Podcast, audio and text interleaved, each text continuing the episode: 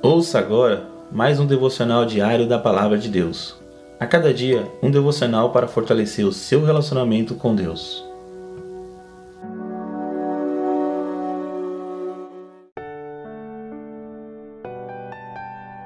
Olá, meus irmãos e irmãs, que a graça e a paz de Deus esteja com todos. Compartilho com vocês mais um devocional diário da Palavra de Deus. Meu título de hoje está assim: Resgate a sua família.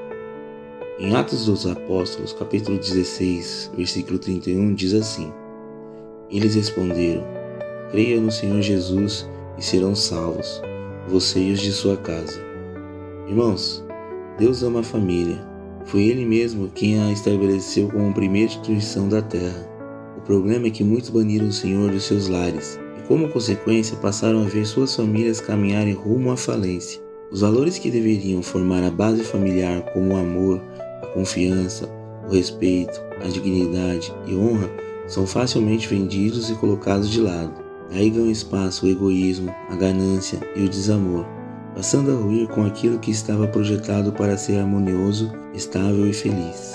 Irmãos, o versículo de hoje remete-nos à história de um pai de família que, devido aos muitos problemas, estava a ponto de se suicidar. Ao perguntar a Paulo e Silas o que era preciso fazer para ser salvo, ele obteve esta simples resposta: crer no Senhor Jesus e serás salvo, tu e tua família. Excelente saída para os problemas que a família enfrenta hoje: crer no Senhor Jesus.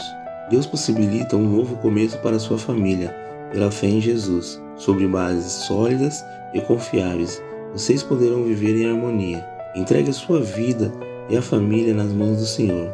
Somente Ele poderá restaurar e transformar o seu lar.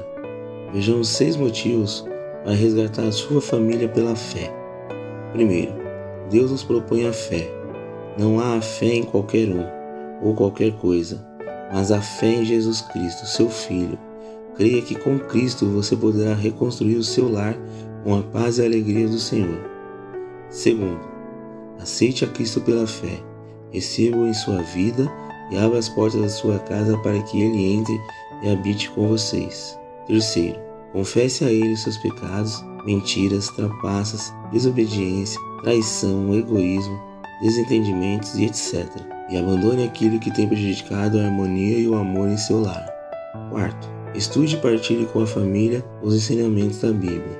Quinto, ame a sua família. Torne o seu lar um ambiente propício para a paz, oração, louvor, diálogo e cuidado e amor.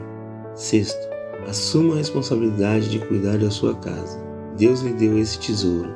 Ore constantemente pela sua família.